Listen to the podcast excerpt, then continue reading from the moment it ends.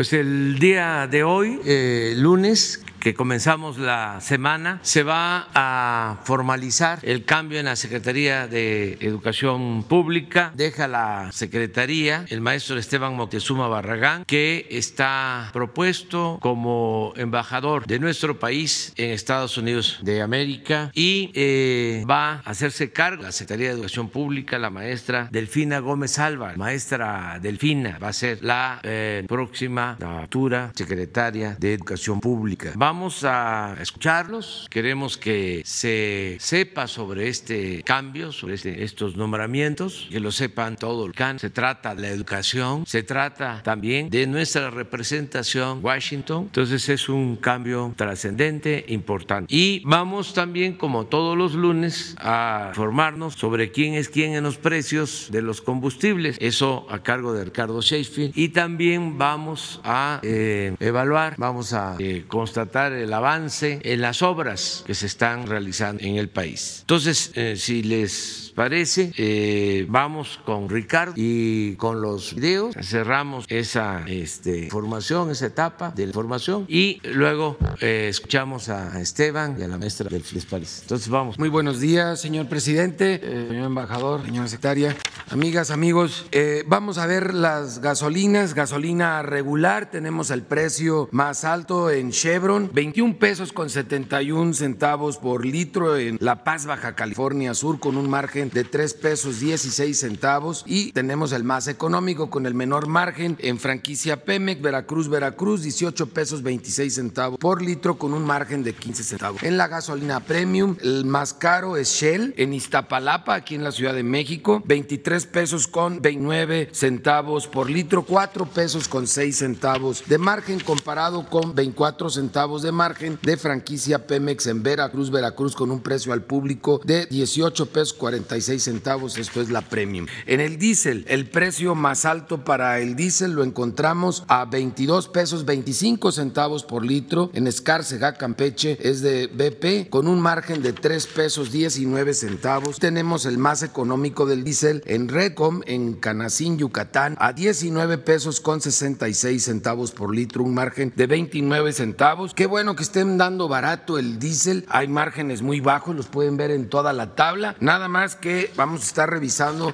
con mucho detenimiento que no vayan a dar barato porque estén comprando diésel su facturado, eh, diésel que entre ilegalmente de los Estados Unidos a nuestro país, porque el chiste es que lo den barato porque va realmente sus márgenes, no porque hagan algún tipo de trampa. Las tres marcas eh, que están dando los precios más altos en el país, el Redco, Redco, Chevron y Corpo Gas, y las tres que están dando más barato, que se han mantenido ya un buen tiempo, todo este año, parte del final del año pasado, G500, ExxonMobil y Orsan, muy bien por ese esfuerzo que están haciendo. Tenemos con corte el día 12 de febrero la mezcla mexicana de petróleo a 51 dólares con 52 centavos. El promedio del diésel en 20 pesos con 60 centavos, de la premium 20 pesos con 40 centavos y de la gasolina regular 19 pesos con 93 centavos. Es la segunda semana en que, de acuerdo a las instrucciones del señor presidente Andrés Manuel López Obrador, está dándose el incentivo fiscal por parte de la Secretaría de Hacienda y lo explicamos muy rápido, sencillo. Esta, esta segunda semana el precio promedio de la gasolina regular, que es la que está recibiendo el incentivo, es de 19 pesos con 93 centavos, esto el 12 de febrero. Eso quiere decir que un tanque, llenar un tanque de 40 litros nos cuesta 700 pesos, 797 pesos con 20 centavos. El estímulo fiscal de 0.3559, eso nos daría que el precio promedio de esta gasolina regular está en 19 pesos con 57 centavos. El tanque lo llenamos en consecuencia con 782.96 pesos. Esto implica por el incentivo un ahorro de 14 pesos con 24 centavos, que es muy significativo porque eso hace que los precios de la gasolina regular estén en el promedio de precios del día día 30 de noviembre del 2018 y solamente se le aumenta el promedio de inflación del 2019 y 2020, que ese es el compromiso que ha hecho el señor presidente con todo el pueblo de México y esto ayuda mucho a la economía en general. Vamos a ver las verificaciones en gasolineras, 237 denuncias presentadas en la app del litro por litro, 133 verificaciones o visitas que se realizaron para atender estas denuncias o quejas y afortunadamente todos se dejaron verificar. Solamente una gasolinera encontró, se encontraron irregularidades y se cerraron dos, dos bombas, afortunadamente descalibradas sin el uso de rastrillos o este tipo de aparatos que son para robar. Las más baratas sin tomar en cuenta el margen móvil en Tepatlasco de Hidalgo, Puebla, 18 pesos 39 centavos la regular. Franquicia Pemex en Veracruz, Veracruz, 18 pesos 45 centavos. Las más caras, BP, 22 pesos 19 centavos en Chilpancingo, Guerrero y 22 pesos 15 centavos de franquicia Pemex en Chilpancingo, Guerrero. Hay que invitar a los de COFESE que se den una vueltecita en Chilpancingo. Pareciera que se andan poniendo de acuerdo para dar caros, espero que no, pero esa es la labor de la Comisión Federal de Competencia Económica, que suenen por ahí las alarmas para que se den una visitada a Chilpancingo, Guerrero. Las más baratas para la Premium, 18 pesos 65 centavos franquicia Pemex en Veracruz, Veracruz y 18 pesos 89 centavos de ser fácil en eh, Berrozábal, Chiapas. Las más caras, 23 pesos con 45 centavos franquicia BP en Iztapalapa, en la Ciudad de México, y 23 pesos 39 centavos también en Iztapalapa de Shell. Eh, llama la atención cuando empiezas a ver los mismos precios en una, en una plaza, yo creo que vale la pena revisarlo. Diesel, 18 pesos 43 centavos de franquicia móvil en Morelia, Michoacán, y 18 pesos 59 centavos de Valero en eh, Apaseo el Alto, Guanajuato. 23 pesos con 43 centavos, las más caras, franquicia Pemex en Tasco de Alarcón, Guerrero, y 22 pesos 59 centavos en Escárcega, Campeche, de franquicia BP. Seguimos revisando el tema de los, de los servicios sanitarios. Nos da gusto ver eh, que hay 4% de gasolineras que ya no cobran los baños. Eh, esto en, el, en un lapso de un año que hemos venido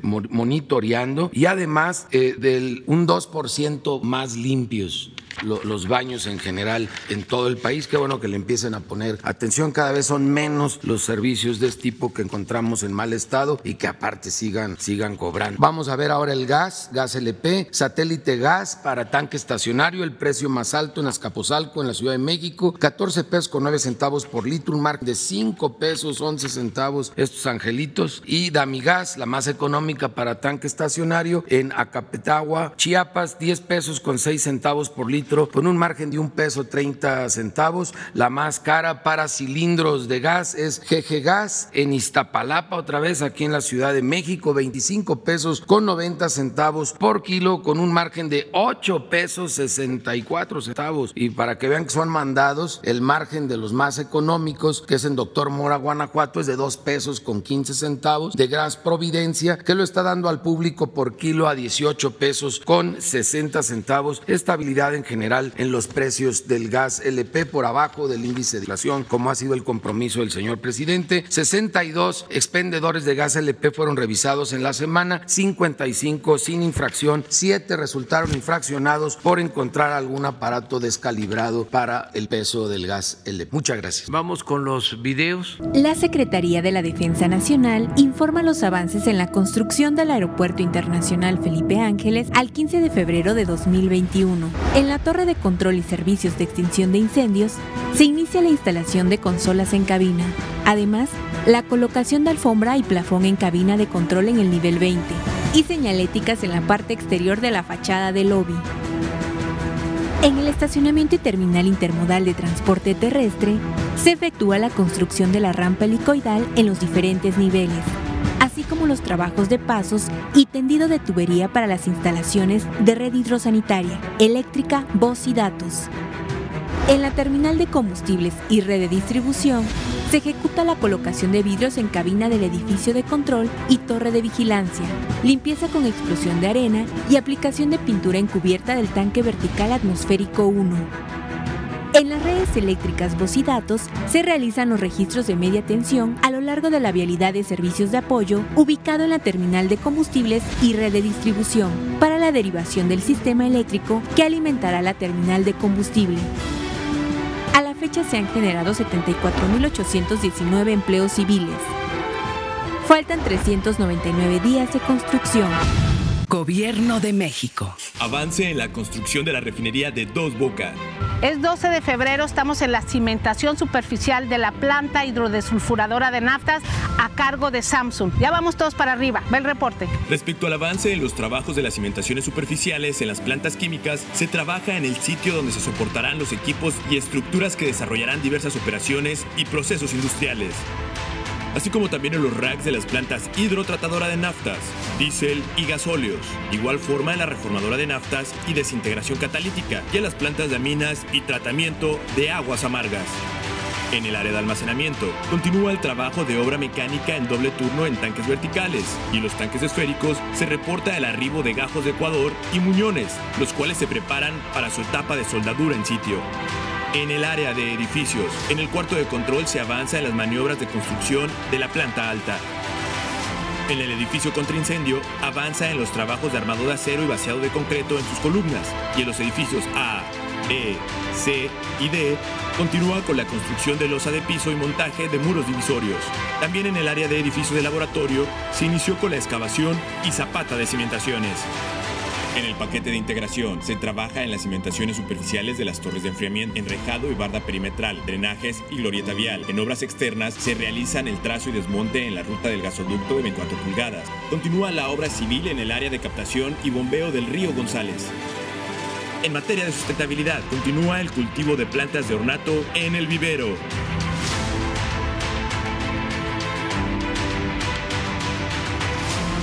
Gobierno de México. Tren Maya, reporte de avances, semana 26 de 157. En el tramo 1, avanzamos en la formación de terraplén, el rescate de flora y fauna y la construcción de pasos de fauna. En el tramo 2, continuamos con las actividades de despalme, desmontaje de vía y la fabricación de durmientes, que ya asciende a 193.035. En el tramo 3, proseguimos en la obra de drenaje transversal, la construcción de planta de concreto y actividades de excavación. En el tramo 4, realizamos actividades de despalme y desmonte, demolición de carpeta y trabajos de conformación de terracerías. Elaboración de materiales prefabricados. Es un proceso que ayuda a acelerar los tiempos de construcción. Consta de cinco fases. 1. Habilitación de acero. Se habilitan las varillas de acero según la disposición y cuantía que señala el proyecto. 2. Habilitación de cimbra. Se impregna la cimbra con aditivo desmoldante, verificando las separaciones de recubrimiento, con un óptimo apuntalamiento que garantice la estabilidad. 3. Colado. Se procede a colar la cimbra con el concreto previamente diseñado acorde a su resistencia. 4. Desimbrado y almacenamiento. Luego de 48 horas, se procede al desimbrado de los elementos y se disponen en el patio de almacenamiento hasta el momento de su traslado. 5. Transporte y colocación. Mediante el uso de una grúa se realiza la maniobra de colocación. En el tren Maya hacemos uso de las mejores técnicas constructivas. El tren Maya avanza. Gobierno de México. Construcción del tren interurbano México-Toluca. Reporte semanal. Vía catenaria y obra electromecánica. Avance a la fecha 43.3%. Terracerías 1. Técnicos especializados instalan la vía formada con rieles de acero UIC 60 para cumplir con la inclinación y separación indicada en el proyecto, previo al colado de los plintos de concreto.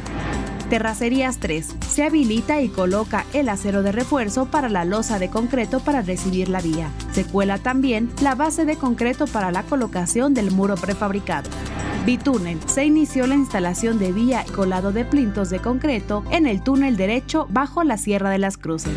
Tramo 3, 17 kilómetros, avance a la fecha 52.4%.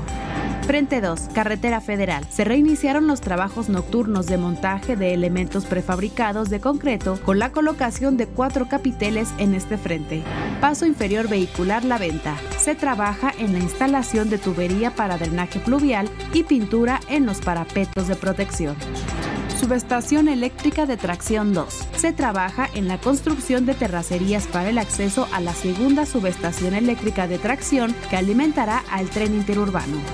Arteaga y Salazar. Se coloca el acero de refuerzo y la cimbra para la quinta trave del paso vehicular. Terminal Observatorio. Se reanudaron los trabajos de perforación, armado y colado de pilas para la cimentación de la terminal. El tren interurbano será un medio de transporte ecológico rápido y seguro, el primero en su tipo en Latinoamérica. A lo largo de sus 58 kilómetros tendrá dos terminales y cinco estaciones intermedias. Secretaría de Comunicaciones y Transportes. Gobierno de México. Las obras de la plataforma logística del corredor interoceánico comprenden la ampliación de los puertos de Coatzacoalcos y Salina Cruz, así como la modernización de la vía del ferrocarril del Istmo de Tehuantepec. A continuación, se informa el avance de obras a 15 de febrero de 2021. En el puerto de Coatzacoalcos, la ampliación de 130 metros de muelle presenta un avance de 99%. En el tramo de 80 metros, se trabaja en el habilitado de acero de refuerzo para losa y traves. En el tramo de 50 metros, se finalizan los trabajos de habilitado y colocación de acero en interior de pilotes. El acceso carretero presenta un avance de 99.1%. En el puerto de Salina Cruz, inició el acopio de piedra para el rompeolas oeste, que se resguardará en los patios de almacenamiento. Avanza la integración del sistema de básculas para pesar el material antes de ser arrojado al mar. El nuevo rompeolas es una de las obras de ingeniería más complejas en materia marítima. 90% será conformado por piedra. En el ferrocarril del Istmo de Tehuantepec, la renovación de las vías continúa en los cinco tramos, con un avance global de 29%. Se realizan acciones como suministro de balado, durmientes y vía, así como la conformación de plataforma, soldadura de rieles y habilitado de la nueva vía. También se realizan acciones para la protección de fauna antes del desmonte. La plataforma logística del corredor interoceánico busca el traslado de mercancías de una manera eficiente y competitiva para contribuir al desarrollo de la región del Istmo de Tehuantepec. Gobierno de México. Avances del proyecto prioritario Bosque de Chapultepec, Naturaleza y Cultura.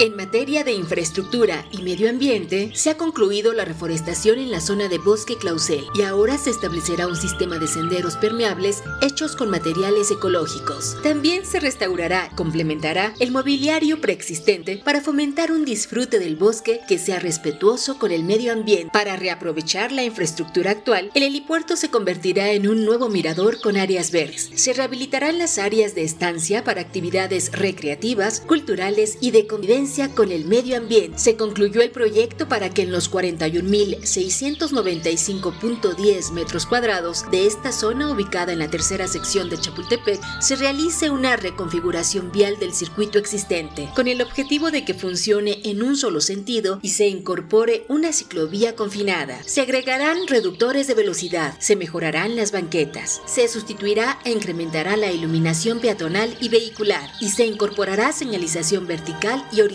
todo esto con el fin de generar accesibilidad, cruces y senderos seguros. La suma de estos trabajos contribuye a crear un bosque de Chapultepec más accesible y disfrutable para todas y todos los mexicanos. Más bosque para más personas. Gobierno de México. La Comisión Nacional del Agua informa los avances del proyecto ecológico Lago de Texcoco. Vivero. Se realizó la colocación de materiales orgánicos que servirán como base para plantación de vegetación acuática en las celdas biofiltro. Continúan los trabajos de tensado de mallas sombras y construcción de entrepiso en el pabellón demostrativo. Se instalaron rejillas de polietileno de alta densidad en el área de estacionamiento. Reforzamiento y mejoramiento de terracerías.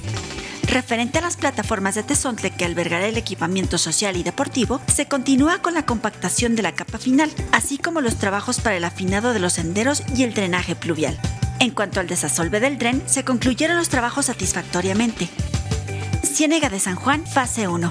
Continúan los trabajos en zanjas e instalación de tuberías en los bordos interiores para completar la interconexión de los cuerpos de agua. Se mantienen los trabajos de rope de bordos, así como la construcción y rectificación de guarniciones. Juntos recuperaremos la vocación ecológica de esta región en beneficio de las y los habitantes del Valle de México. Gobierno de México. Muy bien. Bueno, pues esta es la primera etapa. Lo que hacemos todos los lunes, informar sobre los precios de los combustibles. Se mantiene el compromiso de no aumentar el precio de las gasolinas, diésel, gas, la luz, no incrementar precios de estos combustibles. Durante el tiempo que llevamos en el gobierno no han habido aumentos por encima de la inflación. En algunos casos han habido incluso eh, disminución en los precios, sobre todo caso de las eh, gasolinas. Y así vamos a continuar todo el sexenio. No van a haber aumentos precios de los combustibles. Y se sigue avanzando en las obras que consideramos muy importantes, prioritarias, porque son obras de infraestructura y al mismo tiempo se generan empleos, se le da trabajo a mucha gente, se reactiva la economía. Esto es muy importante. Ahora vamos a otro tema que, como decía, es fundamental, que es el tema de la educación. Y vamos a darle la palabra a Esteban Moctezuma. Quiero nada más agregar que estamos muy satisfechos, agradecidos por la labor que realizó Esteban Moctezuma como secretario de Educación Pública y por lo mismo estamos eh, también muy convencidos, seguros de que vamos a tener en Washington, vamos a tener en Estados Unidos un buen representante, un buen embajador, una persona con principios, preparada, nacionalista, conocedor de los principios de la política exterior de nuestro país, sobre todo de los principios de no intervención y de autodeterminación de los pueblos y de cooperación para el desarrollo. De modo que le damos la palabra a Esteban. Muchas gracias. Muchas gracias, señor presidente. Maestra Delfina Gómez Álvarez, Ricardo, eh, amigas y amigos de los medios de comunicación, señoras y señores, hoy compareceré ante el Senado de la República para que delibere sobre mi ratificación como embajador de México ante los Estados Unidos de América. Por ello, me veo obligado a presentar a usted, señor presidente, mi renuncia como secretario de Educación Pública. Es un día de sentimientos encontrados.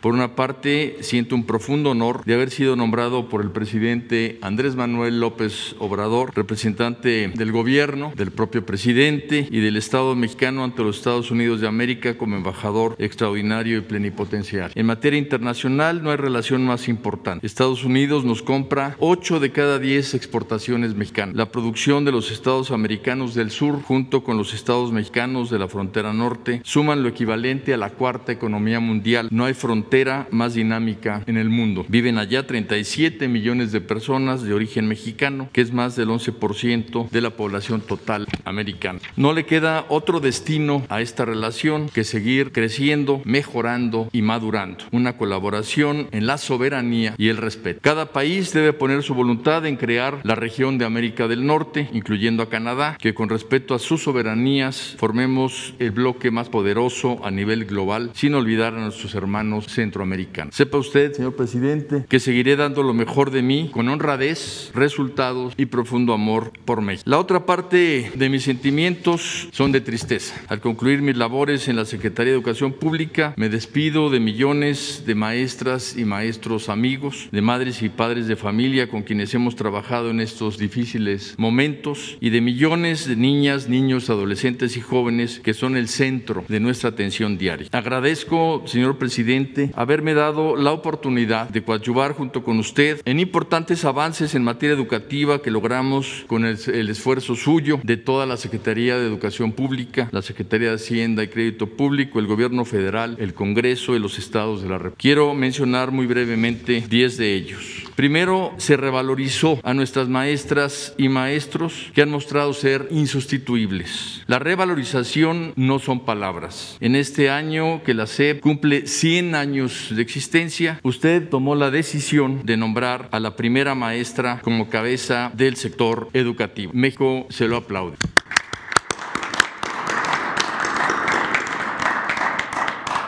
La revalorización se expresa en apoyo tangible al magisterio, como es la basificación de más de 300 mil maestras y maestros, mantener su salario y prestaciones íntegras durante la pandemia, un diálogo personal del presidente con el liderazgo magisterial, su decisión de impulsar el sistema educativo con justicia laboral y respeto magisterial significó contar durante dos años con ciclos completos, sin un solo día de paro laboral en todo el país algo que no sucedía desde hace 35 años. Segundo, la pandemia obligó que madres y padres de familia regresaran a atender a sus hijas e hijos en su aprendizaje. La formación del hogar junto con la escuela son un equipo inseparable. Ya lo logramos, no lo olvidemos. Tercero, se impulsó la educación personalizada. Muchos docentes afirman que hoy están más cerca de sus alumnas y alumnos que cuando estaban frente a grupo. Este es uno de los postulados de la nueva escuela mexicana, atender a cada estudiante de acuerdo a sus circunstancias.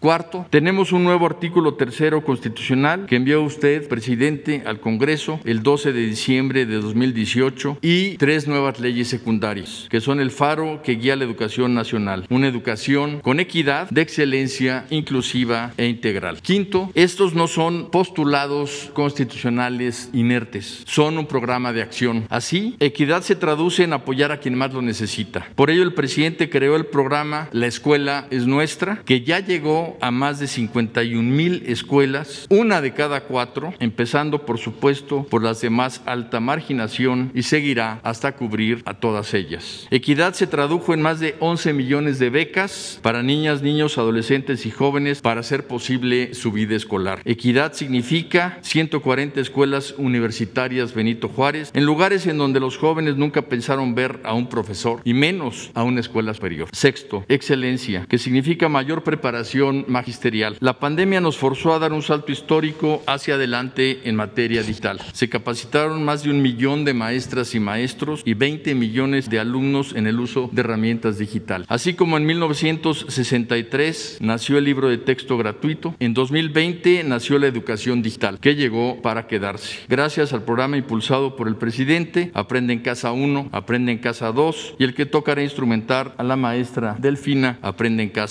3. Esto, más el compromiso del señor presidente de Internet para todas las escuelas, será un avance sin precedente. Excelencia también significa mejorar los contenidos de los libros de texto gratuitos. El presidente nos instruyó iniciar con civismo y ética, mismos que ya circulan como la primera aportación a la formación humanista de nuestras niñas y niños para que abracen valores universales que son la base de la verdadera felicidad. Excelencia significa que lo que se aprende ayude a vivir de mejor manera. Por ello, nos instruyó el presidente incorporar contenidos de vida saludable en la currícula educativa para impulsar tres hábitos de vida personales. Primero, una sana nutrición. Segundo, practicar el ejercicio y la activación física. Y tercero, vivir con limpieza e higiene. Nada es más efectivo contra la enfermedad que un sistema inmune fuerte dentro de un cuerpo sano con una mente sana. Séptimo, por su parte, la inclusión es abrir el servicio educativo a las comunidades indígenas de todo el país en su propia lengua e incluir a las comunidades afro, afromexicanas tal y como se ha venido haciendo. También incorporar contenidos regionales y locales en planes y programas de estudio y fortalecer la interculturalidad de nuestro país, postulado hoy constitucional. La educación a distancia ha sido aprovechada también por adultos y adultos mayores que han concluido y certificado sus estudios, como José Ortiz, don Pepito, de 104 años de edad, que acaba de concluir sus estudios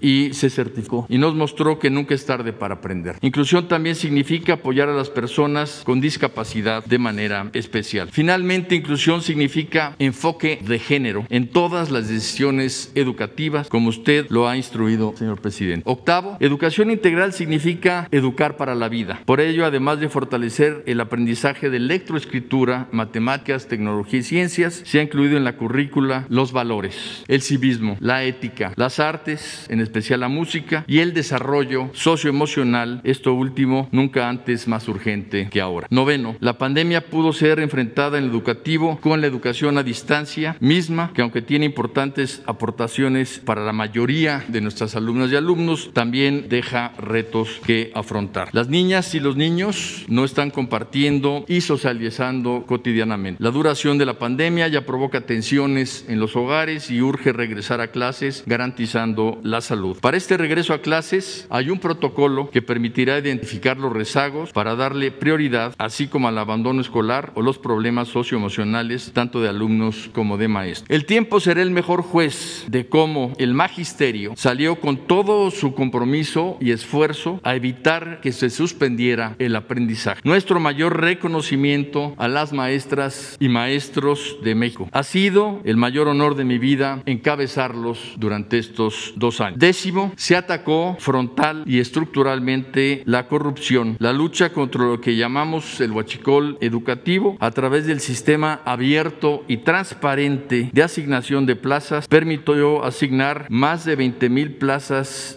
con mayor transparencia que antes se manejaban de manera irregular. Finalmente, señor presidente, señoras y señores, nada será igual después de la pandemia. No podemos seguir descuidando nuestra salud. No podemos seguir agrediendo al medio ambiente. No podemos tolerar la corrupción, la desigualdad y la pobreza. La nueva escuela mexicana forma mexicanas y mexicanos incorruptibles, con conciencia social, capacidades plenas, pensamiento crítico, productivos, con pasión por el arte y la cultura y sobre todo con un profundo amor por México. Muchas gracias.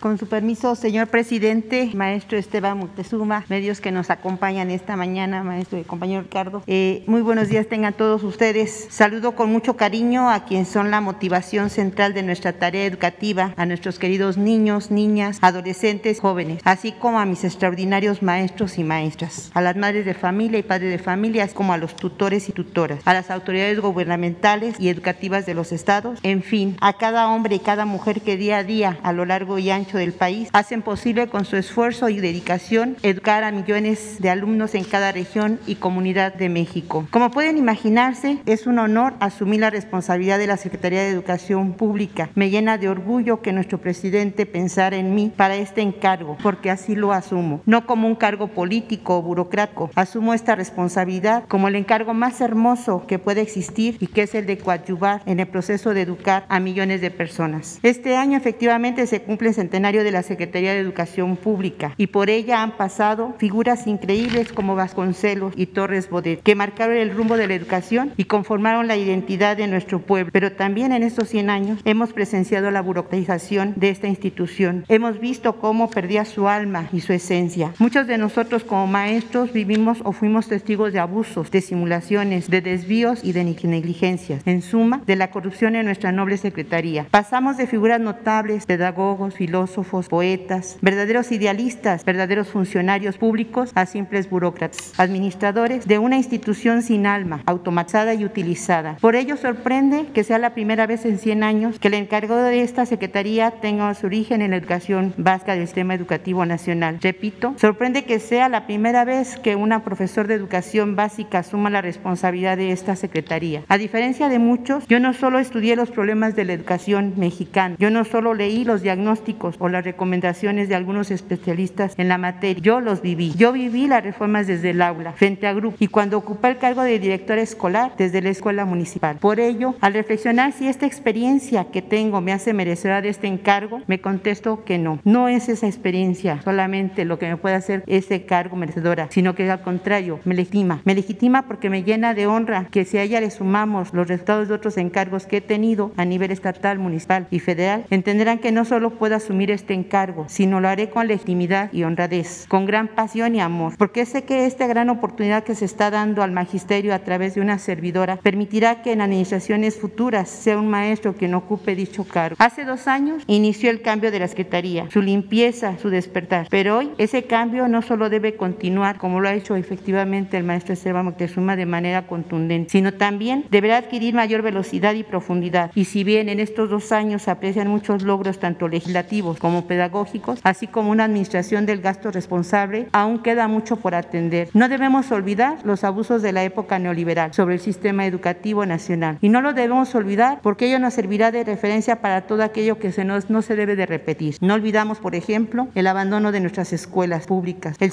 simular un avance tecnológico con la adquisición de infraestructura millonaria, cuando lo que pedíamos desde los salones de clase era mejorar los sanitarios, pintar los salones, tener los servicios en plenitud y el personal mínimo para garantizar y ofrecer un servicio digno a estudiantes y profesores. No pedíamos lujo, solo pedíamos lo mínimo. La respuesta a esas solicitudes solo fue el silencio y un proceso de privatización en donde la brecha entre escuela privada y pública cada vez será mayor. No olvidaremos cómo se estigmatizó el trabajo del docente, cómo se nos reprobó en los medios de comunicación a través de una evaluación que lejos de ser una evaluación era simplemente una manera de frenar y de tener al magisterio bajo sus manos. Fue una verdadera tragedia lo que hicieron con la imagen en el maestro, sin considerar el compromiso, el esfuerzo del maestro, quien a pesar de las limitaciones, deficiencias de su entorno, desempeñaba su función con compromiso, responsabilidad y amor, producto de su vocación y ofreciendo a los niños y niñas, jóvenes y adolescentes lo mejor de cada uno de ellos. Tampoco olvidamos el abandono de la niñez y la juventud. La supuesta obligatoriedad de la educación no puede estar solo en manos de los maestros. También se requiere de la participación y colaboración de los padres de familia, del gobierno municipal, estatal y federal,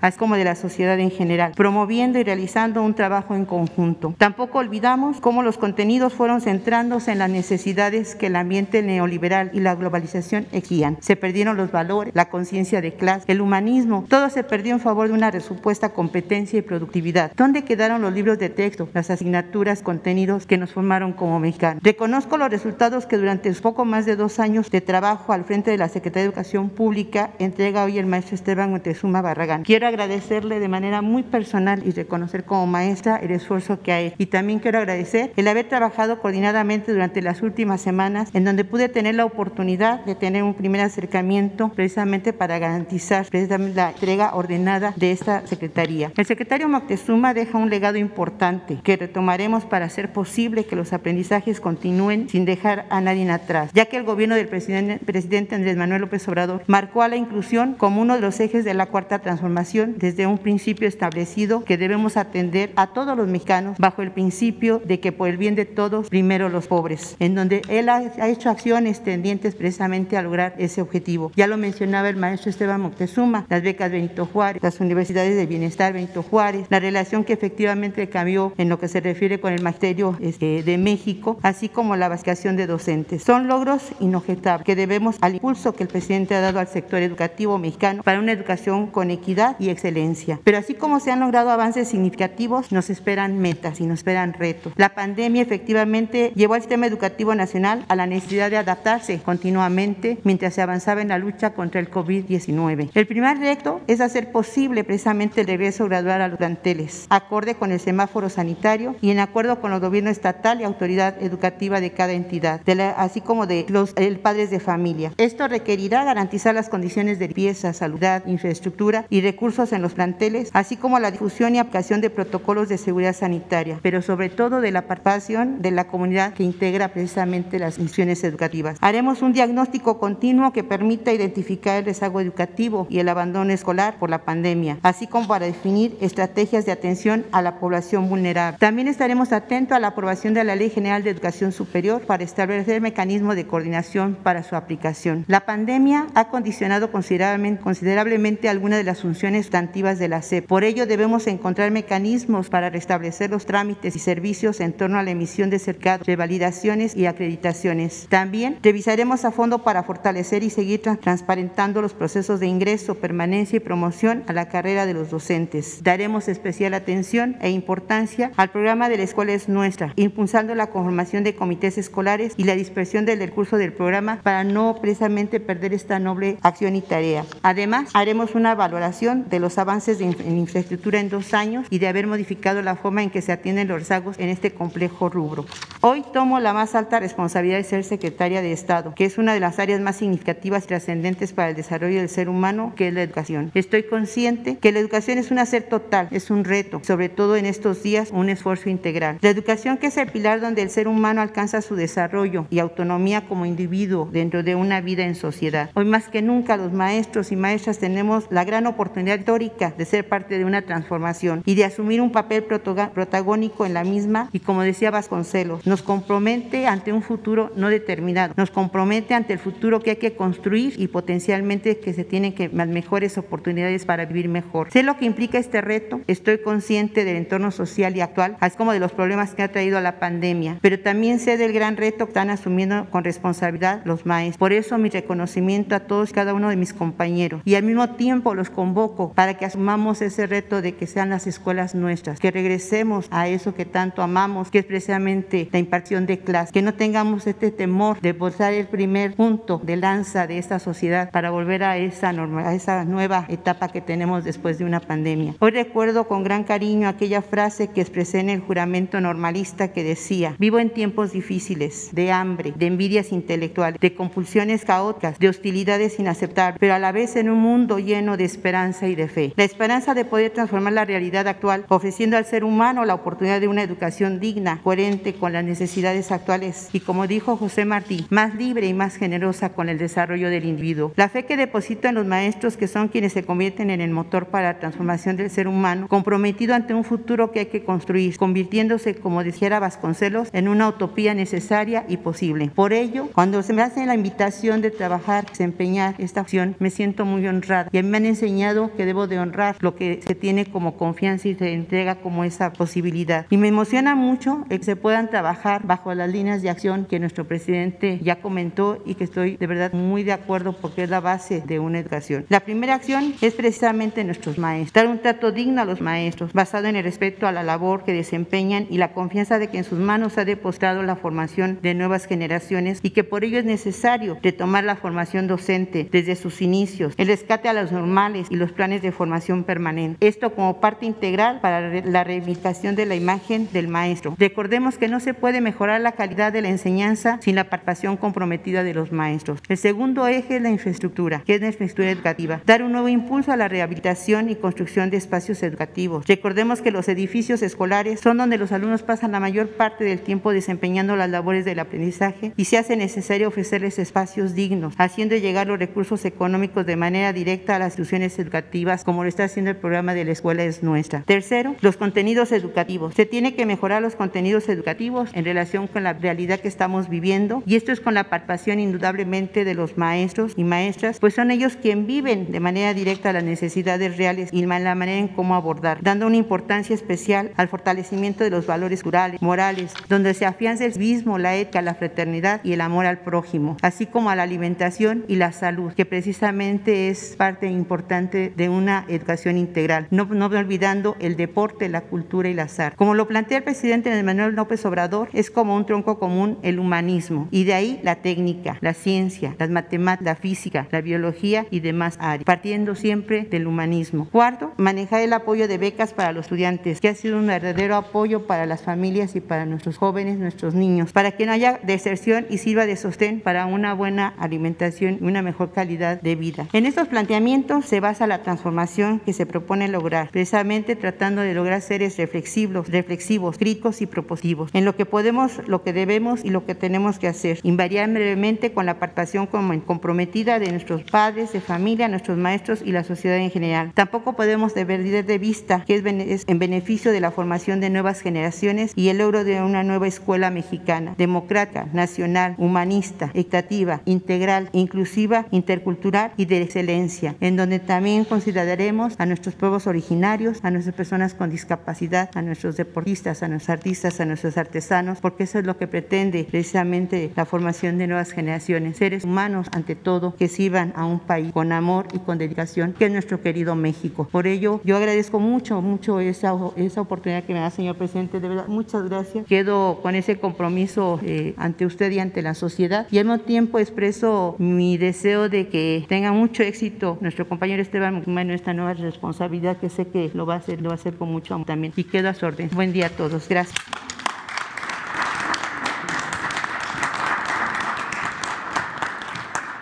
Hay un compromiso este, con una compañera, no sé si vino. Ah, se quedó en Oaxaca. Bueno, pues entonces abrimos y este, mañana vamos con ella. Y luego ustedes tres.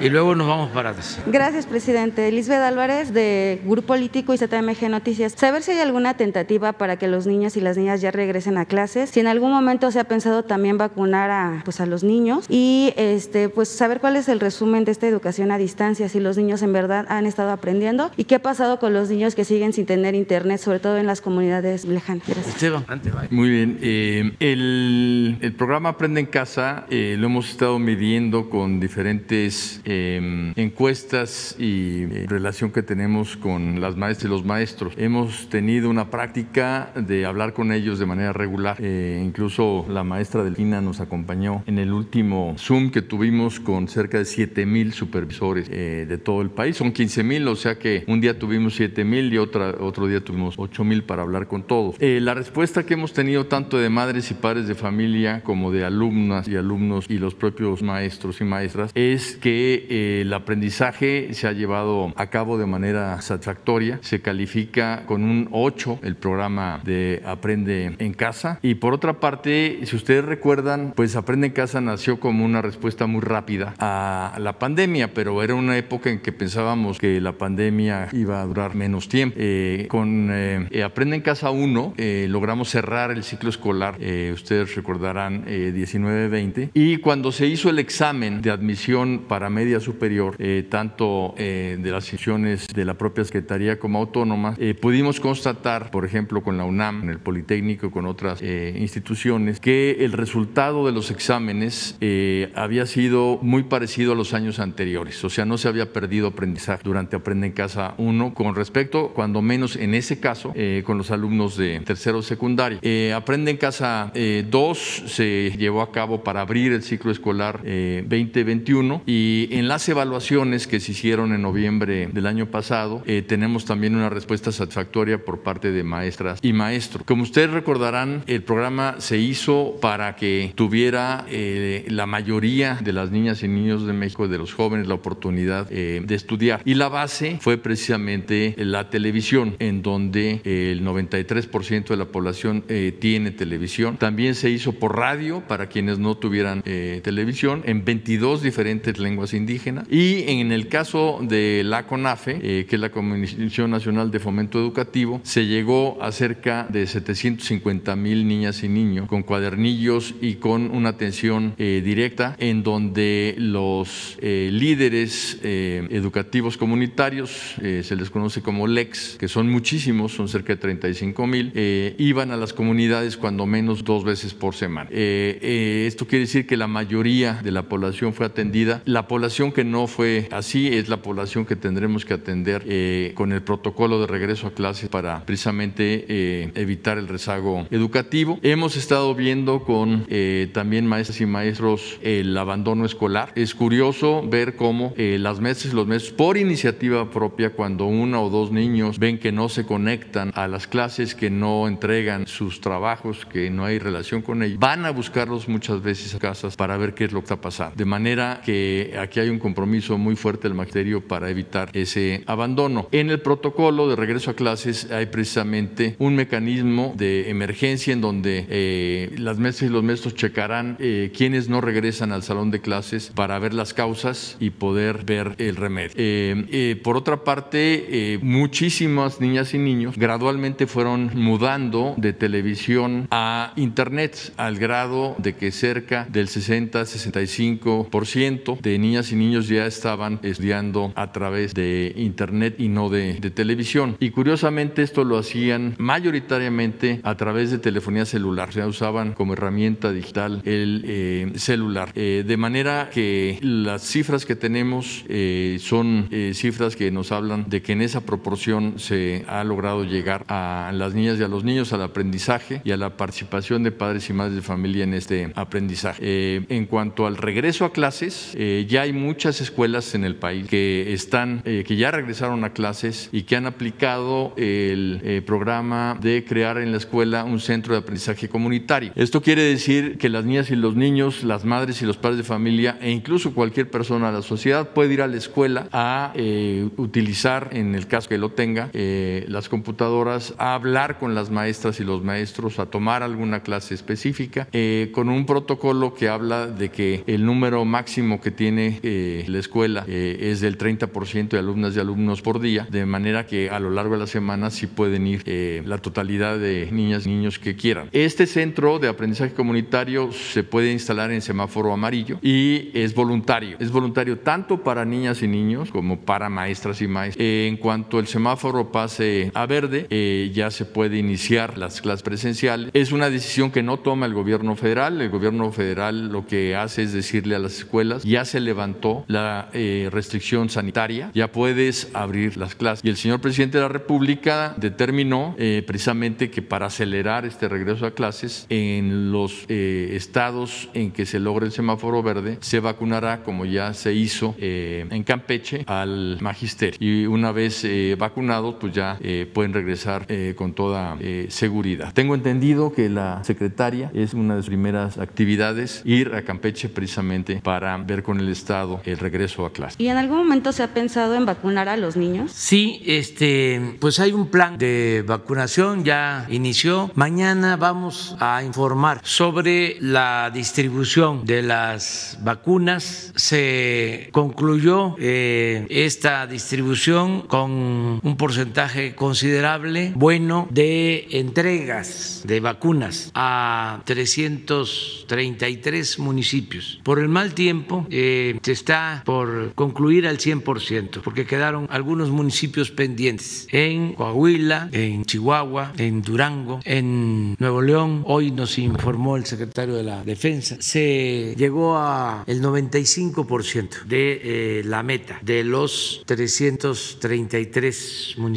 Y el día de hoy, mañana, se va a concluir toda la entrega de las vacunas. Mañana también llegan vacunas, se reinicia la entrega de las vacunas Pfizer y se va a terminar de vacunar a los que recibieron las primeras dosis, entre ellos a los maestros de Campeche, de eh, magisterio y del regreso a clases. Y vamos a seguir vacunando a maestros, como lo explicó aquí Esteban, vamos a seguir avanzando. También todo esto depende de la disponibilidad de las vacunas. Ya lo he dicho varias veces, lo repito, desde hace seis meses o más iniciamos eh, acuerdos con farmacéuticas, con países, ya eh, hay contratos de compra de vacunas, ya se dispone de los recursos, he hablado de 32 mil millones de pesos que tenemos destinados para las vacunas, ya hemos entregado anticipos, pero eh, van a ir llegando poco a poco las vacunas, ya comenzamos el plan de vacunación a partir de hoy y ya no vamos a detener, vamos hacia adelante a vacunar a todo el pueblo con las prioridades que se fijaron. Primero, el personal médico, enfermeras, médicos, trabajadores de la salud de hospitales COVID, que ya estamos por terminar de vacunarlos. A partir de mañana que llegue eh, la vacuna Pfizer, vamos a terminar con eh, esta población objetivo, que son los trabajadores de la salud, los que están salvando vidas desde hace tiempo y que no vamos a dejar de reconocer por lo que hacen. Y hemos tomado la decisión de que el segundo grupo a atender sean los adultos mayores de 60 años hacia adelante. Y ya comenzamos con estos 333 municipios. Aquí en la ciudad son tres demarcaciones que se van a vacunar por completo. Me refiero de 60 años hacia adelante. Es eh, Milpalta, Magdalena Contreras y Coajimal. Y vamos a seguir recibiendo eh, dosis y pronto ya se incorpora toda la vacuna que se está envasando en nuestro país, que ya hay sustancias de AstraZeneca, de Cancino, para envasar vacunas en México. Ya se está trabajando en eso. Ya vamos a tener muchas dosis para avanzar pronto en la vacunación. Eh, terminando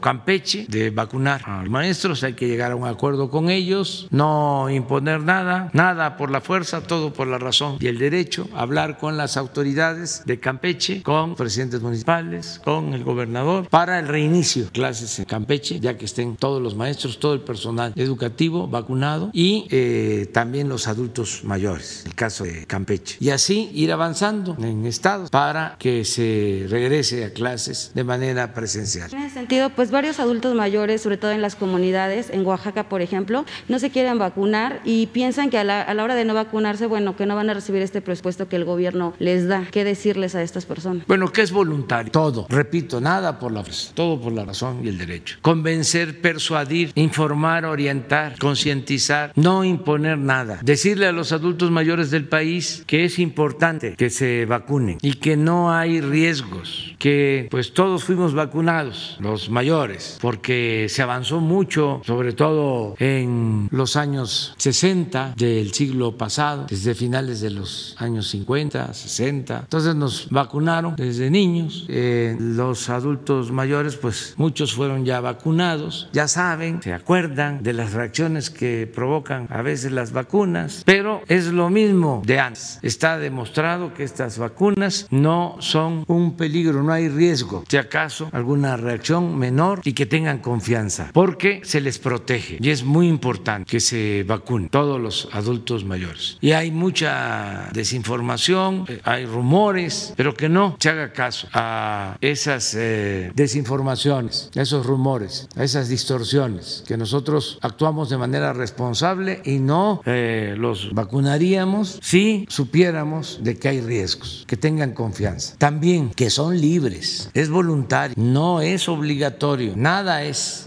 por la fuerza, nada. Y que no está condicionado a los beneficios que por derecho les corresponden, que no porque dejen de vacunarse ya no van a recibir la pensión a los adultos mayores. No, son cosas distintas. Además, la pensión a adultos mayores ya no es un programa, es un derecho adquirido por los adultos mayores. Es un derecho constitucional. No se les puede negar. Esté quien esté en el gobierno, ya se elevó a rango constitucional la entrega de las pensiones a los adultos. Pero sí es importante la vacuna, que eh, se acepte, que de esta manera nos protegemos. Y es para todos, es universal, de 60 en adelante, es para ricos y es para pobres, para todos. Ahora que van a vacunar en Magdalena Contreras, pues ahí hay mucha gente humilde, trabajadores, todo el país, colonias populares, pueblos, y también hay fraccionamientos, unidades habitacionales de clase media y también de eh, clase alta. Pues todos los adultos mayores tienen el derecho a vacunarse. En el caso de Coajimalpa, lo mismo, pues están los pueblos de Coajimalpa y al mismo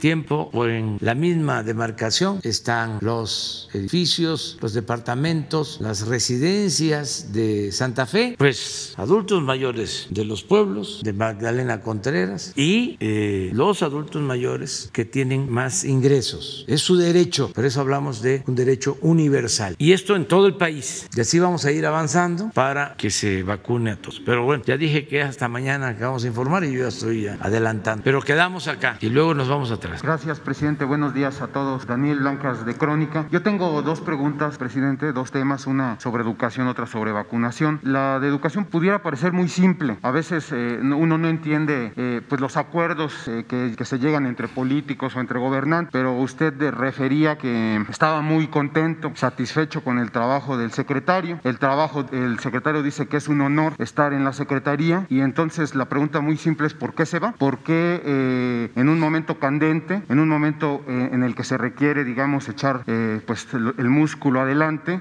opta por irse a un puesto pues que ya se sabe es de relaciones públicas y decenas de agasajos y, y, por qué deja, digamos, este, este barco en este momento preciso? Y si esta huida tiene que ver, presidente, en el caso suyo, con darle un poco más de vida a la cuestión de la SEP, que haya alguien que se moje los zapatos, que se, que se ensucie los zapatos, que esté más a ras de tierra como la maestra Delfina. Si esa es la justificación que usted da por este cambio, por favor. ¿Y la otra? La otra se la hago ahorita porque es de vacunación para no mezclar. Bueno, miren, eh, yo estoy muy satisfecho con el trabajo que llevó a cabo Esteban Moctezuma. Y vámonos a los resultados. Se implementó el programa La Escuela es Nuestra, que es algo excepcional. El que las escuelas con las sociedades de padres y madres de familia puedan manejar su presupuesto, cada escuela, para el mantenimiento y de manera directa. Eso es, ya lo vimos aquí, eh, algo eh, excepcional, nunca visto. ¿Cómo era antes? Pues era a través de las oficinas o dependencias del gobierno federal, de los gobiernos estatales, hasta los municipios. Y no llegaba o llegaba muy poco el recurso. Ahora es eh, una orden de pago, se entrega el dinero, el presupuesto, directo a la sociedad de madres o de padres de familia de cada escuela. Y el comité de esa escuela, de madres, de padres de familia, decide qué hacer con el dinero. Lo que decía aquí la maestra de cine. A ver, los baños. Eh, nos eh, decían en Sinaloa, este, eh, hay mucho calor, necesitamos aire acondicionado, salones. Para eso vamos a utilizar, porque este, los niños sufren mucho con el calor.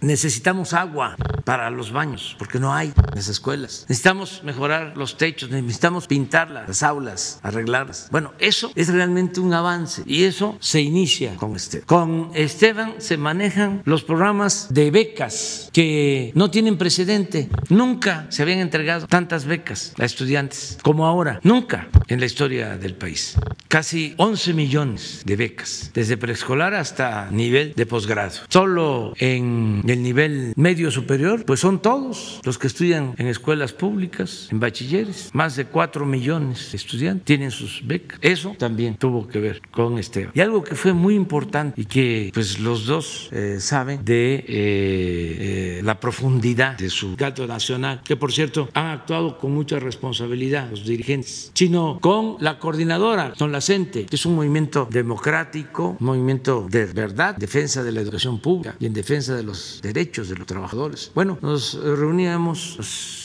vamos a seguir reuniendo una vez que pase pandemia, periódicamente a tratar asuntos, mesas de diálogo para resolver problemas con el CENTE, con la CENTE. Pues ahí, Esteban, este, pendiente. El resultado, lo que aquí se mencionó, vamos a decir de que el año pasado y hasta ahora, pues las escuelas están cerradas por la pandemia, pero el primer año no hubo suspensión de clases, como no había sucedido mucho tiempo, y así va a continuar la relación con los maestros atendiéndolos, escuchándolos, respetándolos. Entonces, todo eso hizo Esteban. ¿Por qué? El cambio entonces, como tú lo planteas, porque también nos interesa mucho una buena representación de México en Estados Unidos de América. Estratégica esa relación. Por la vecindad, por geopolítica, decía un presidente, o se le atribuye a Porfirio Díaz la frase según la cual, pobre México, tan lejos de Dios y tan cerca de Estados Unidos. Yo diría ahora, bendito México, tan cerca de Dios y no tan lejos de Estados Unidos. Es fundamental la relación con Estados Unidos y con Canadá. Son, en el caso de Estados Unidos, 3.180 kilómetros de frontera. Nos tenemos que complementar, tenemos que ponernos de acuerdo para fortalecer económicamente la región en un mundo en donde eh, hay eh, un avance en la economía, en el comercio eh, excepcional, emergente en los países asiáticos y en otras regiones del mundo. Nosotros tenemos que consolidar el desarrollo en América del Norte, en América Central, en América del Sur, en nuestra América y mantener buenas relaciones con Estados Unidos. Entonces necesitamos un buen embajador. ¿Usted considera que Esteban lo sea? Sí, muy bueno. ¿O es el idóneo? ¿O es el idóneo? ¿Usted considera que él es el idóneo? Sí, de primera. Nos interesa mucho esa relación y necesitamos una persona como Esteban. Quiero aprovechar también para agradecer el trabajo muy bueno realizado por la embajadora Marta Barce, que deja. Eh, acabo de firmar eh, su nombramiento eh, como embajadora de excelencia a Marta Bárcena, que estuvo haciendo muy buen trabajo en este tiempo. Pero ella ya lleva mucho tiempo en el servicio exterior, se le hace este reconocimiento y está preparando su retiro, su jubilación en la Secretaría de Relaciones Exteriores. Entonces, por eso es el cambio. la maestra Delfina, pues, ¿qué les puedo decir? Es maestra, maestra de grupo, dio clases en primaria, fue directora en una escuela durante mucho tiempo. ¿Cuántos años, maestra? De maestra.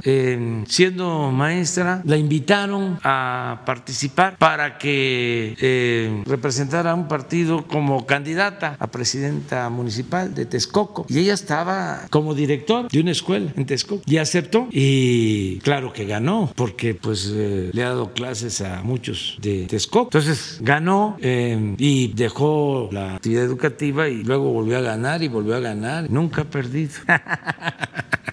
Este, y ahora regresa a la eh, educación. Cuando la invité, estaba pues eh, muy emocionada, que es algo extraordinario, muy trascendente para una maestra, para un, llegar a ser secretaria de educación. Entonces, este es un sueño. Y la maestra eh, tiene muchas convicciones, es una mujer honesta, trabajadora, que sabe relacionarse pues con sus compañeras maestras, con sus maestros, y queremos seguir manteniendo una muy buena relación con el Magisterio Nacional. Entonces, creo que fue muy buena esta decisión porque este, los dos nos hacen falta, Esteban y la maestra de... Ok, presidente, la otra pregunta tiene que ver con vacunación. Muy cerca de las brigadas, de, algún, de la mayoría de las brigadas en los estados de la República, presidente, en los últimos eh, días, eh, para ver cómo se iban conformando para el arranque hoy de... eh, le diré que encontré este diagnóstico, usted seguramente ya lo debe de saber, muchas dificultades para constituirse como brigadas y para copar los puntos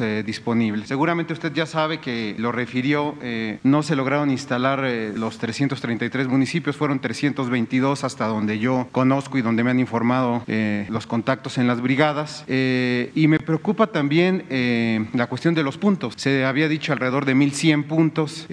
hasta hoy tengo confirmados arriba de 600 puntos solamente en, en los diversos estados. Le explicaré por qué, porque también tengo información de por qué no se constituyeron estos puntos o por qué no se abarcaron los municipios eh, que ya se habían eh, definido. Eh, encontré mucha burocracia, presidente, muchos intereses políticos. le voy a compartir los estados y usted inmediatamente se va a dar cuenta de qué estoy hablando. Los principales obstáculos por los que no se constituyeron las brigadas, por los que no se llegaron a los municipios, es porque decían que no trabajaban los fines de semana. Es decir, los sindicatos en algunas partes dieron la orden de no trabajar sábado y domingo. No podían unirse los médicos y las enfermeras a las brigadas. Llegó, hay una historia ahí un poco eh, sui generis, por ejemplo en Yucatán, donde la sección sindical argumentó que por las cuestiones del carnaval no podía unirse a la brigada. Ya las festividades del carnaval, pues ellos dijeron que ya estaba estipulado en los acuerdos sindicales y que no podían sumarse a las brigadas. Usted debe de saber que hay dos estados, hoy dos estados, que no tienen ni un punto de vacunación, ni un solo punto, y seguramente usted ya lo sabe. Son Jalisco y Tamaulipas. En otros estados como Guanajuato, como Nuevo León, como Chihuahua, le pido que haga la referencia de qué estados le estoy mencionando. Yucatán tuvieron todas estas anomalías.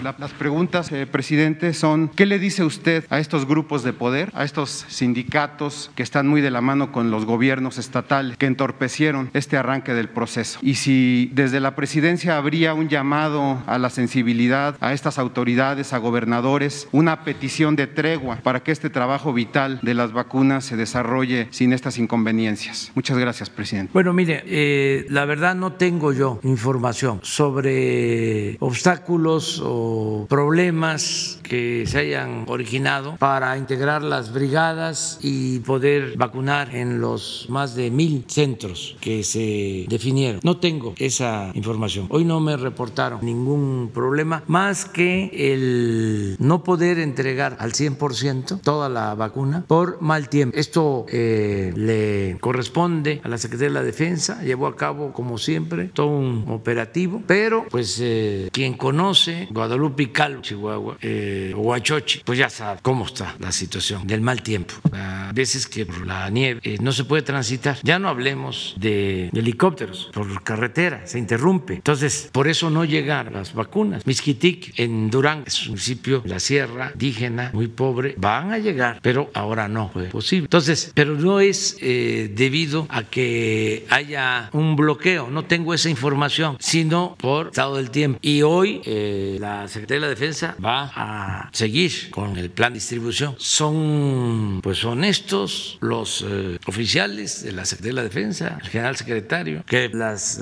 pasadas entregas se cumplieron sin problema, pero era llevar la vacuna, las dosis, a los hospitales COVID. Y ahora es llevar la vacuna a los pueblos más apartados. Está más difícil. Entonces, pero fue muy bueno el resultado, 95% y ya pronto van a llegar a todas partes las vacunas. Hoy vamos a tener ya información sobre lo que tú planteas, seguramente, y mañana vamos a poder informar. Yo no creo que haya obstáculos. En el caso de los sindicatos que tienen que ver con salud, han actuado con mucha responsabilidad los dirigentes, porque la verdad podrían este, esgrimir muchas cosas y obstaculizar el trabajo, pero no, lo tengo que decir. Tanto los eh, representantes sindicales de la Secretaría de Salud como del ISTE, del Seguro Social, han estado ayudando en general. No ha habido problemas. Entonces, este, y no creo que vaya a haber problemas. Y lo mismo con presidentes municipales y con gobernadores. Inclusive están ayudando eh, en esta labor. De todas maneras, aquí vamos a saberlo si hay eh, algunas eh, diferencias y así como la patria es primero, la vacuna es primero. O sea, de que se va a vacunar a la gente, se va a vacunar. O sea, ya tenemos la vacuna, nos eh, cuesta mucho conseguirla porque si hay mucha demanda, es poca la producción.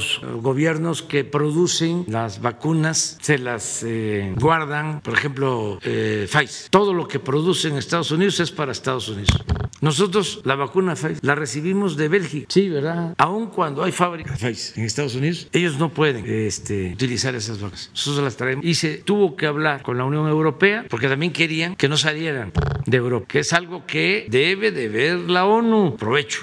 Tiene que llamar a una reunión urgente para que no haya acaparamiento de vacunas, porque faltan muchos países que no tienen acceso, que no tienen posibilidad y que se apure el mecanismo que se creó a propuesta de una resolución de México que fue aprobada por unanimidad, casi por unanimidad, para que la ONU concentrara vacunas de todas las farmacéuticas y pudiese la ONU ofrecer esas vacunas a todos los países. Por eso también aprovecho para agradecer al gobierno de la India, su presidente, señor Modi, que dicho sea de paso, está muy bien calificado en su país. Hacen encuestas de algunos países y él es el que nos gana este, en reconocimiento de su pueblo. Ahora también tienen nuestro reconocimiento, nuestro agradecimiento, porque también ellos pues son 1.300 millones. Es el segundo país en población en el mundo, después de China. Y está creciendo la población en la India y muy pronto es posible que rebase en población a China. Entonces, de este país nos llegan estas vacunas, las de ayer, hasta la CEN, porque la India tiene eh, bastante desarrollo en todo lo farmacéutico. Producen ellos medicamentos y vacunas. De todas formas, tienen ellos un mecanismo para eh, privilegiar a su población ahora que lo necesitan. Aún así, eh, se les hizo la solicitud y el presidente y el canciller del embajador de la India en México, que también nos ayudó, decidieron enviarnos las vacunas, cosa que les agradecemos mucho. Es hasta 870 mil vacunas. Entonces, vamos a ver mañana eh, que tengamos el reporte sobre lo que tú estás planteando. Presidente, no, nada más decirle que no, no me refiero a la lógica de la Sedena, fue muy buena Sí. y efectivamente llegó a todos los lugares donde tenía que llegar. Yo me refiero a la instalación de brigadas y a la instalación de puntos o centros donde se, se iban a vacunar. Yo le, yo le pido, este, realmente tengo mis datos completamente corroborados, le pido que hable con las autoridades de la Secretaría del Bienestar, con el doctor Rui López, que es el que está como enlace eh, de parte de la Secretaría de, Salud, eh, y con sus operadores de programas para el desarrollo para que le corroboren eh, de, los, eh, de la falta de puntos en municipios, de los estados que tuvieron problemas. Independientemente de esto, presidente, la pregunta, la ins- insisto y es directa, de esta labor urgente, necesaria y vital que es la aplicación de vacunas. Pues no voy a hacer el llamado porque no existe ningún problema. Si hago el llamado, entonces es este, nota. No, eh, se está actuando con responsabilidad y no tengo yo información de ningún gobernador que se esté oponiendo al plan de vacunación. Al contrario, están ayudando. Si eh, fuese de esa manera, pues ya mañana informarían. Pero hoy en la mañana, en el informe que recibí, no eh, me notificaron de ningún problema de esta naturaleza. Además, hay algo que es importante, es hasta hoy que inicia la vac- Ayer fue la distribución de la vacuna y hoy empieza. Hoy se instalan los centros de vacunación, los cerca de mil centros de vacunación. A las 5 de la tarde tenemos reunión del sector salud para evaluar. Hoy a las 5. mañana a las 6 y a las 7 les estamos sobre esto. Sí, buenos días, señor presidente. Felipe Fierro de tiempo.com.mx y pares. Ahorita, señor presidente, se vive un fuerte apagón en el norte del país. Los estados más afectados hasta ahorita son Chihuahua y Nuevo León. El pasado sábado, el Centro Nacional emitió un comunicado en el que señala que el sistema eléctrico nacional se declara en estado de alerta por la tormenta invernal. Y aquí está lo importante, una posible indisponibilidad de las unidades centrales eléctricas a base de gas natural declarada por las empresas productivas subsidiarias. Las preguntas son, ¿cuál es la situación actual de este? ¿Qué les dice a los usuarios, principalmente afectados por los servicios ahorita que están cancelados? Si advierte usted que hay un boicot ya a empresas energéticas privadas derivadas de la, pues, del, del intento del cambio que viene en la ley, básicamente, señor presidente. Sí, hay este, este apagón en Nuevo León, Coahuila, Tamaulipas y Chihuahua. Es por la tormenta invernal, eh, por el mal tiempo. Ya están trabajando los técnicos de la Comisión Federal y vamos a estar informando en el transcurso del día para que se restablezca. Se informa que se está afectando a 400 mil usuarios ahora, pero ya desde la madrugada. Están trabajando de la Secretaría de Energía, que fueron los que me informaron, la Secretaria de Energía y el director de la Comisión Federal de Electricidad. Entonces, vamos a, informar. tiene, que, ver, tiene que ver con el temporal. Sí, eh, hay una relación porque la temporada invernal en Estados Unidos ha llevado a eh, que se afecten algunas eh, líneas e instalaciones de gas y también al aumento en el precio. Pero ya nosotros estamos tomando medidas desde hace una semana. Estamos trabajando en este tema para eh, sustituir si se necesita, si se requiere, las fuentes de combustibles. ¿Descarta un boicot de las empresas? ¿Descartamos qué? Un boicot. No, sí, sí, no, no es eso. Es un asunto que tiene que ver con el mal tiempo, con la temporada invernal, sobre todo en Estados Unidos. ¿Y por qué? cómo este, hay una dependencia de gas para las plantas en México. Esto es lo que está ocasionando esta situación. Y también el mal tiempo al que hacíamos referencia en el norte. Señor presidente, si desde el sábado se emitió la alerta por parte de la comisión, ¿por qué no se avisó a los posibles afectados, a los empresarios, para que previeran las medidas necesarias? Porque ahorita hay un serio caos en Porque las ciudades. Sostenemos que no va a durar mucho, que se va a resolver. ¿Cuándo estima usted que.? Hoy vamos a informar bien sobre este asunto. Muchas gracias. Le tenemos mucha confianza a los técnicos y a los trabajadores de la de electricidad, pero no hay este, ningún boicot. Los que están inconformes con la reforma están este, haciendo labor y además están en su derecho en medios de comunicación, tanto de México como del extranjero, y este, queriendo espantar de que eh, nos va a afectar a México porque es una violación del tratado, que no es cierto. Además hay un mecanismo en el tratado establecido, se agotan las eh, denuncias en México, en el, se presume que hay una violación a un acuerdo o algo que ya está establecido el tratado y a partir de ahí se va a instancias internacionales. Hay todo un procedimiento de tipo legal bien definido en el tratado. Entonces yo entiendo. Sí, sí, sí, es un asunto que está afectando a Estados Unidos este, y también al norte de nuestro país, pero vamos a resolver. ¿Qué les parece si ya mañana? Lo que hacemos es que nos vamos, tú mañana empiezas, mañana, ¿eh? A ver, de una vez.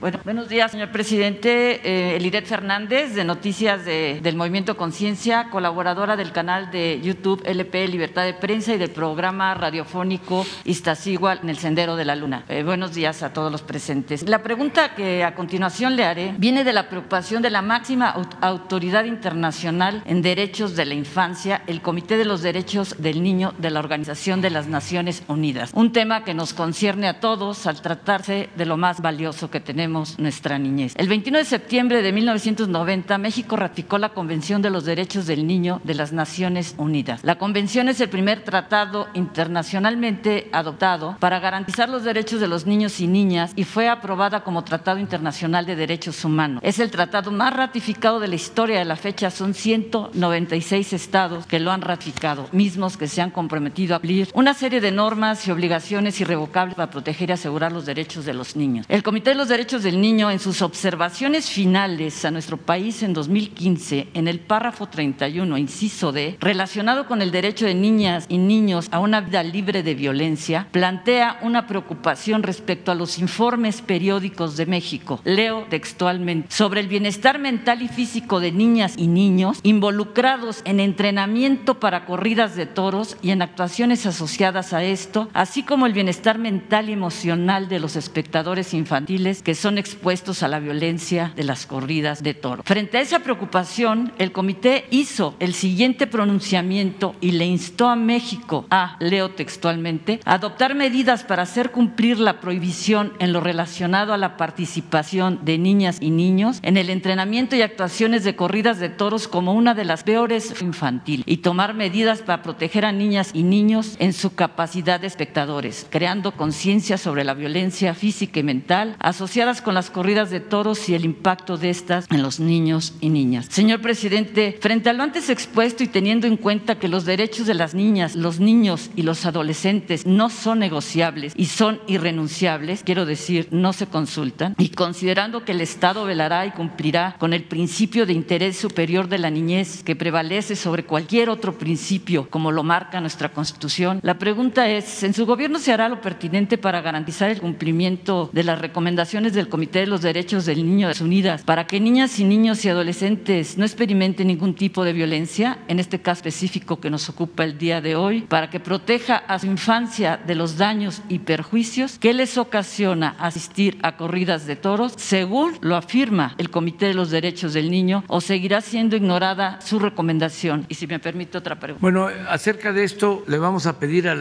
secretaria de Gobernación, Olga Sánchez Cordero, y a Alejandro Encinas, subsecretario, que dé respuesta a la recomendación y que si lo consideran eh, justo, legal, eh, se cumpla la recomendación. O sea, que ellos eh, atiendan este asunto. Ahora mismo, o sea, hoy mismo te van a atender. Gracias, señor presidente. Y otra pregunta, creo que también es muy importante. Con fecha 10 de enero del presente año, el poeta activista ambiental de México ante la UNESCO, presidente del Grupo de los 100, Homero Aridgis, así como otros reconocidos intelectuales, entre ellos diversos miembros de la red de artistas e intelectuales por la abolición de la tauromaquia, enviaron una carta a la licenciada Marta Delgado, subsecretaria de Asuntos Multilaterales y Derechos Humanos de la Secretaría de Relaciones Exteriores, con copia para la maestra María Luisa Albores González, secretaria de Medio Ambiente y Recursos Naturales. En dicha misiva le piden su apoyo para que en su gobierno, señor presidente, se tomen las acciones inmediatas para salvar a la vaquita marina, que como sabemos está en inminente peligro de extinción debido a la presencia de las redes ilegales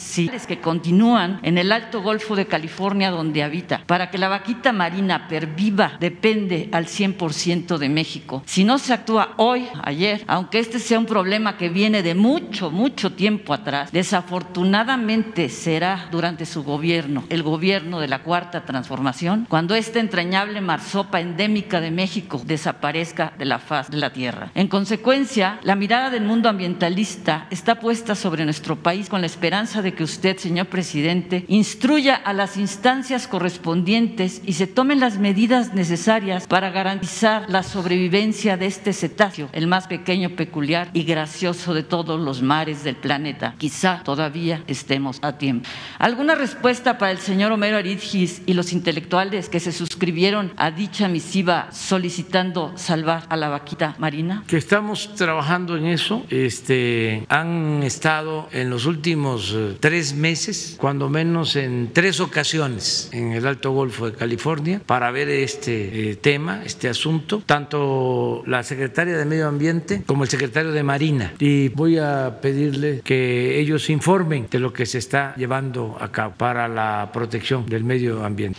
Eh, eh, al terminar la rueda de prensa... Este, subrayar eso, en tres meses, en tres ocasiones. Y no solo eso, sino que la Secretaría de Marina ha estado protegiendo a organizaciones no gubernamentales, ambientalistas, de agresiones en esa zona, inclusive eh, recibiendo agresiones la Secretaría de Marina de eh, pescadores y de otras gentes que actúan en esa, pero sí estamos trabajando. Y bueno, al, al terminar la rueda de prensa, señor presidente, dejo con Jesús Ramírez la carta solicitud impresa donde podrá conocer con más detalles la denuncia, los señalamientos y las sugerencias en relación con la vaquita marina. Asimismo, se la haré llegar a la diputada Leticia Varela. La diputada, la diputada Leticia Varela, con altura mira, se ha comprometido con el tema de los derechos animales que nos afecta a todos como sociedad. Por último, señor presidente, y si me permite, aprovechando este foro, el poeta Mero Aridgis, la escritora Elena Poniatowska, el músico Horacio Franco y demás miembros de la red de artistas e intelectuales por la abolición de la tauromaquia felicitan al gobernador de Sinaloa, Quirino Ordaz Coppel, por la reciente prohibición de, en su estado de los espectáculos violentos y anacrónicos como son las corridas de toros estará de acuerdo, señor presidente, que toda acción que coadyuve a la erradicación de cualquier forma de violencia es digna de reconocimiento. Esperamos la pronta publicación de las reformas aprobadas a la Ley de Protección Animal en la Gaceta Oficial del Estado de Sinaloa. Es todo, señor presidente. Muchas muy bien, muy bien. Este, incluso que por escrito María Luisa Albores dé respuesta sobre lo que estamos haciendo allá en el Mar de, de Favor. Muy bien, nos vemos mañana, ¿les parece? Mañana, ah, se apuntan.